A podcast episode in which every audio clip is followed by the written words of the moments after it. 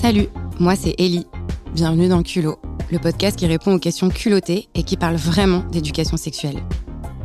Ici, on déconstruit les clichés, les idées préconçues, on cherche des réponses et surtout, on ne juge pas. Enfin, on juge pas. Euh, moi, je me suis fait pas mal juger quand j'ai raconté à mes amis que le rayon équitation de Decathlon permettait de s'équiper en cravache sexy à prix super accessible. Vous auriez vu leur tête? J'ai dû tout leur réexpliquer depuis le début. Parce que le BDSM, en fait, mes potes, bah, ils y connaissent rien. Comme les deux tiers des Françaises et des Français. BDSM, c'est trois acronymes. Le B et le D pour bondage et discipline, le D et le S pour domination et soumission, et le S et le M pour sadisme et masochisme. En gros, ça rassemble différentes pratiques qui consistent à jouer sur la relation entre les partenaires et la limite entre plaisir et douleur. Bon, c'est en très très gros. Ça regroupe plein de catégories et de sous-catégories complexes et très différentes. Même si spontanément, si je vous dis BDSM, bah, on a le cliché de 50 nuances de grès, avec une personne attachée, les yeux bondés, et l'autre qui la fouette avec un sourire sadique, et où tout le monde est habillé en cuir et en latex. On oppose souvent les pratiques BDSM aux pratiques dites vanille ou vanilla in English. Un terme qui est assez flou et qui désigne les pratiques courantes ou le sexe classique. En tout cas, le sexe tel qu'il nous est présenté en général au cinéma ou dans la pop culture. Alors que la sexualité, bah, c'est un truc super fluide et que l'un n'exclut pas l'autre.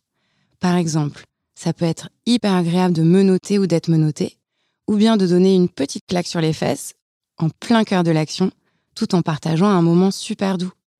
La clé dans tout ça, c'est surtout la communication et le consentement. Quand on demande à des personnes qui ne pratiquent pas du tout de BDSM quel est le premier mot qui leur vient à l'esprit, on entend beaucoup douleur, souffrance, maltraitance, alors que les personnes qui pratiquent le BDSM, elles, elles parleront plutôt de respect, de plaisir et de communication. La règle, c'est de se dire avant nos envies et nos limites, de s'écouter en permanence et de vérifier que le plaisir, il est toujours là. Et surtout, de prendre soin de l'autre une fois qu'on a fini. Ça, ça s'appelle l'aftercare et c'est super important. Pourtant, on l'oublie souvent, même dans les pratiques dites vanille. C'est pas parce que c'était du sexe doux que tu n'as pas besoin d'un câlin, d'un verre d'eau, d'un peu d'espace sans se toucher ou de débriefer. Et c'est pareil pour le consentement. C'est pas parce que les pratiques sont douces qu'on peut tout faire sans demander, à commencer par la pénétration. En fait, le but, c'est de créer un espace safe pour explorer ses sensations en respectant son propre corps et celui de l'autre. Une fois que tu as bien ces bases-là en tête, donc je répète, respect, communication et aftercare, bah là tu peux te lancer.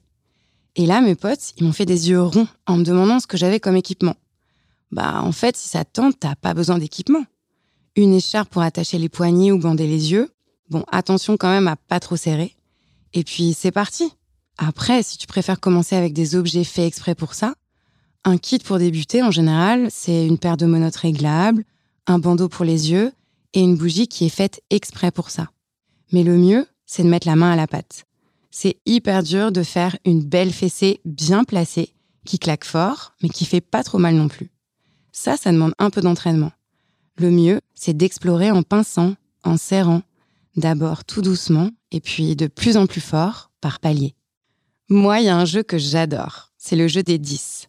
10 fessées, chacune de plus en plus forte. Et c'est toi qui choisis si tu veux la suivante. En fait, ça permet à la personne fessée d'explorer son niveau de sensibilité tout en gardant le contrôle sur ce qu'elle accepte, et à l'autre personne d'apprendre à avoir le bon geste et à doser sa force. Donc, le BDSM, c'est pas un milieu fermé et obscur, c'est accessible à tout le monde. Les règles pour débuter, c'est les mêmes que celles qu'on devrait s'appliquer dans le reste de nos sexualités. La clé, c'est communiquer. Il vaut mieux trop que pas assez. Allez, je retourne. Et si vous avez des questions, écrivez-nous à culot.amorelli.com. À bientôt!